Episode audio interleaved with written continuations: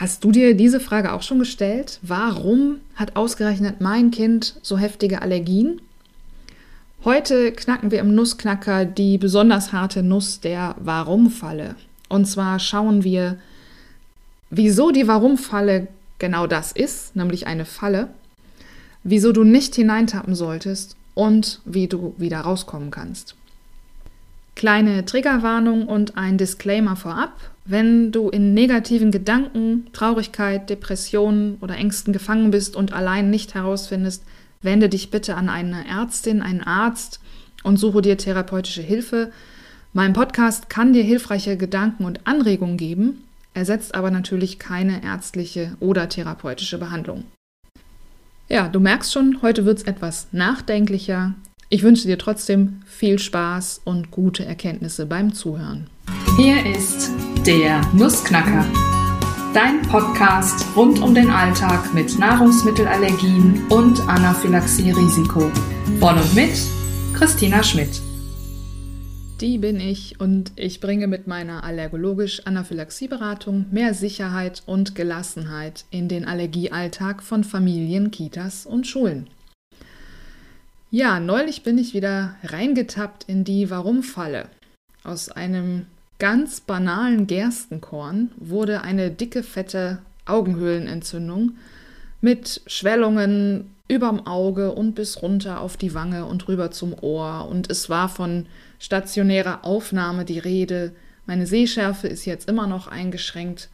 Also eigentlich eine Lappalie, Dinge, die kein Mensch braucht und die aber in dieser Ausprägung eher selten vorkommen und mich gerade echt einschränken und nerven. Und ich dachte nur, warum ich? Ja, warum passiert das ausgerechnet mir? Und warum jetzt, wo die Allergie-Family startet und meine Arbeit zu 90 Prozent am Bildschirm stattfindet und überhaupt? Und zack, war ich wieder drin in der Warum-Falle. Und das kam mir doch sehr bekannt vor, denn vor 10, 11 Jahren, als bei unserem Sohn die Allergien diagnostiziert wurden und so das ganze Ausmaß nach und nach klar wurde, ja, und eigentlich auch schon in den Jahren davor, als er immer wieder Atemnot, Bronchitiden, Lungenentzündungen hatte, da hat diese Frage nach dem Warum einen großen Raum eingenommen. Und ich weiß von vielen Eltern, die zu mir in die Beratung kommen, dass es ihnen genauso geht. Ja, also warum hat mein Kind so hochgradige Nahrungsmittelallergien? Warum hat mein Kind dieses zusätzliche Risiko eines potenziell lebensbedrohlichen anaphylaktischen Schocks? Warum muss mein Kind Notfallmedikamente haben? Warum müssen wir diese Traumata durchmachen? Warum kann mein Kind nicht so unbeschwert essen und aufwachsen wie andere Kinder? Warum ausgerechnet mein Kind? Wieso bezeichne ich diese Frage nach dem Warum als Falle? Weil sie eine Einbahnstraße ist.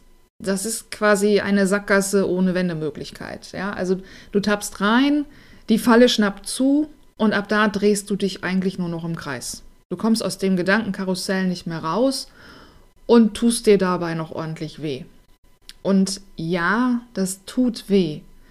Es tut weh, wenn dein Kind diese Diagnose kriegt und du quasi sein ganzes Leben vor dir siehst mit all den in Klammern vermeintlichen Entbehrungen. Und es gibt keine klaren Antworten. Ja, es gibt Hypothesen und Erkenntnisse darüber, welche Faktoren die Entstehung von Allergien begünstigen, also genetische Komponenten, verarbeitete Lebensmittel, gelangweiltes Immunsystem, die sogenannte Bauernhofhypothese und so weiter und so fort. Aber das hilft dir ja nicht wirklich weiter, wenn es konkret um dein Kind geht. Ähm, Im Gegenteil, eigentlich steckt in der Frage nach dem Warum weniger die Frage nach der Ursache, sondern die Frage nach dem Verursacher oder der Verursacherin.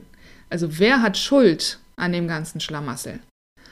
Und bei genauerem Hinsehen ist es weniger eine Frage, sondern eher ein Vorwurf.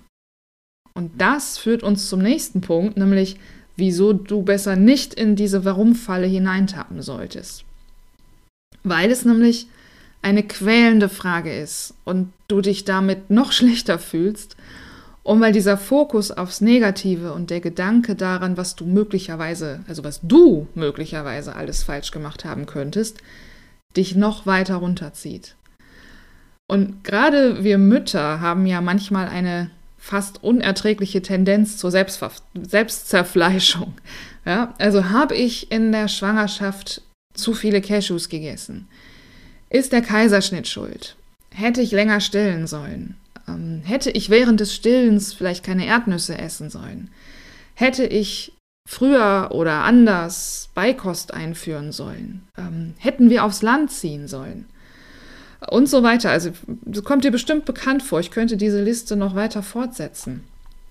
Ähm, und gesellschaftlich wird dieser Hang zu einfachen Wahrheiten und Vorwürfen ja auch ganz gern bedient. Ne? Also, ähm, sowas wie zu unserer Zeit gab es das nicht. Wir haben noch im Dreck gespielt. Meine Mutter ist nicht mit der Sakrotanflasche hinter uns hergelaufen.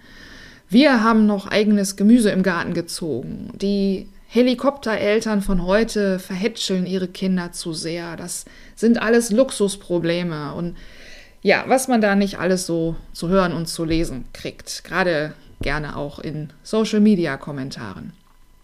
Ähm, ich, kann mich, ich kann mich noch sogar erinnern, wie wir mal mit unserem damals äh, schweratmigen Kleinkind bei einem Kinderarzt im Notdienst waren und der zu uns sagte, also Eltern wie Sie sollten keine Kinder kriegen. Beide Allergiker, da sollte das Kinderkriegen verboten sein. Äh, ja, bam, ne? das hat gesessen. Er meinte das augenzwinkernd, aber ja, es war irgendwie nicht so unser Humor zu der Zeit. Ne? Das, das triggert natürlich ungemein, ähm, wenn man sich eh schon in der Warum-Falle befindet. Ja, hätten wir irgendwas anders machen können, hätte man irgendwas verhindern oder beeinflussen können, hätte, hätte Fahrradkette oder ähm, ein früherer Freund sagte gerne früher, oder sagte immer gerne, ähm, Hättichte sind keine Habichte.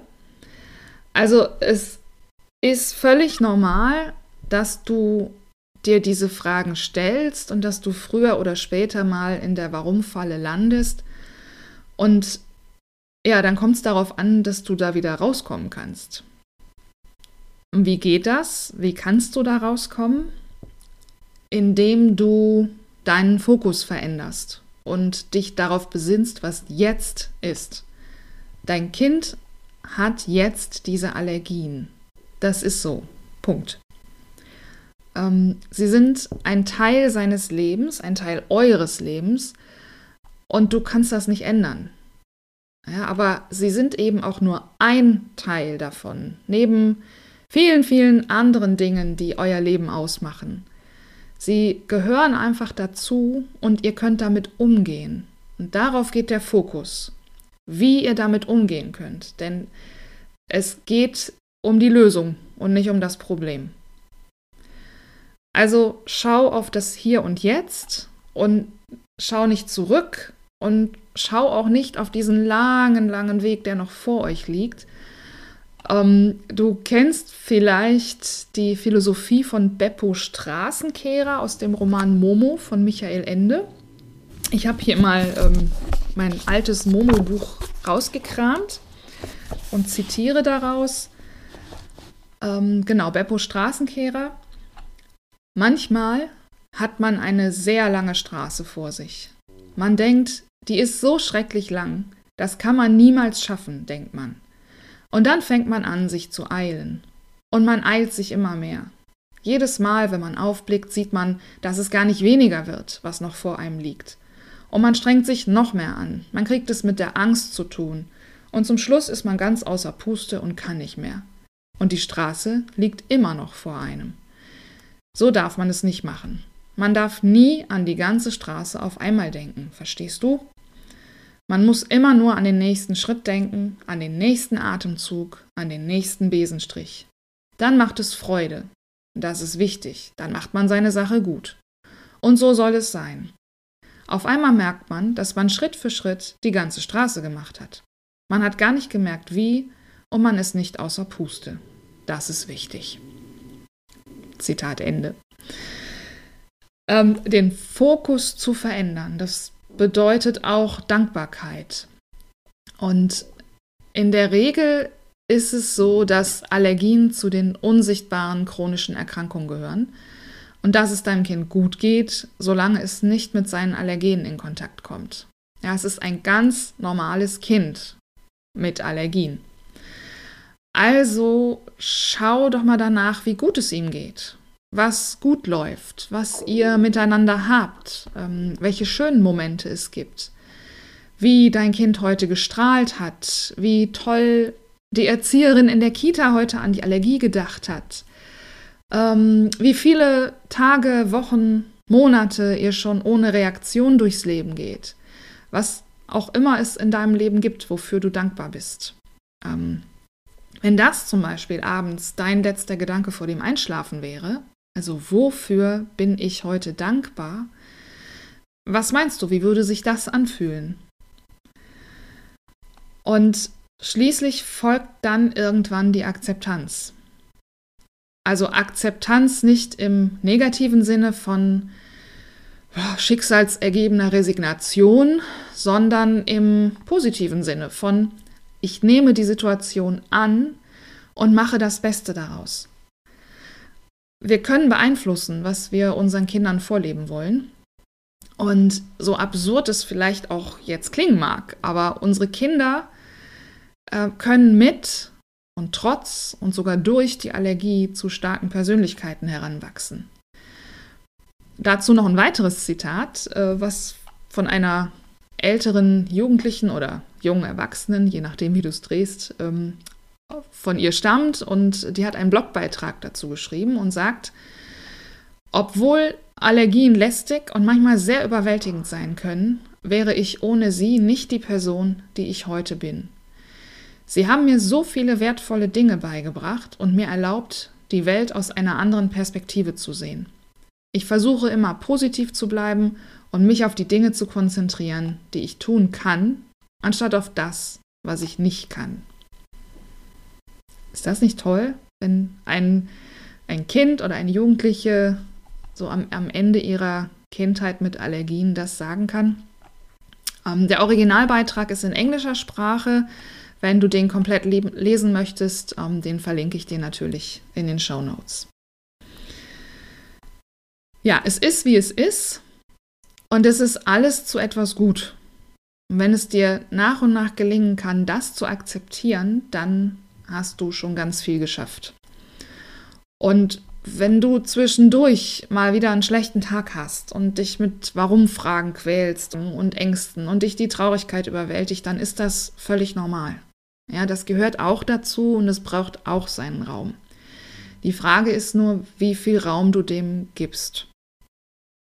Und dann heißt es nämlich aufstehen, Krönchen richten, weitermachen.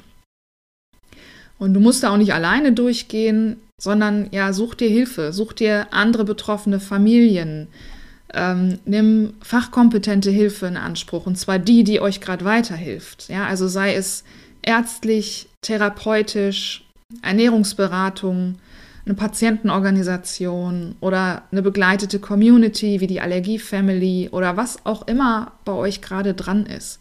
Du bist nicht allein. Ja, tiefgehendes Thema heute. Ähm, ich hoffe, du kannst den ein oder anderen Gedanken für dich daraus mitnehmen. Und enden möchte ich mit einem weiteren Zitat. Ursprünglich war es ein Gebet, aber ob du jetzt an Gott oder das Universum oder an was auch immer glaubst, ist ja dir überlassen. Gib mir die Gelassenheit, Dinge hinzunehmen, die ich nicht ändern kann, den Mut, Dinge zu ändern, die ich ändern kann, und die Weisheit, das eine vom anderen zu unterscheiden. Mach's gut, bis bald und immer dran denken, kann Spuren von Wissen enthalten.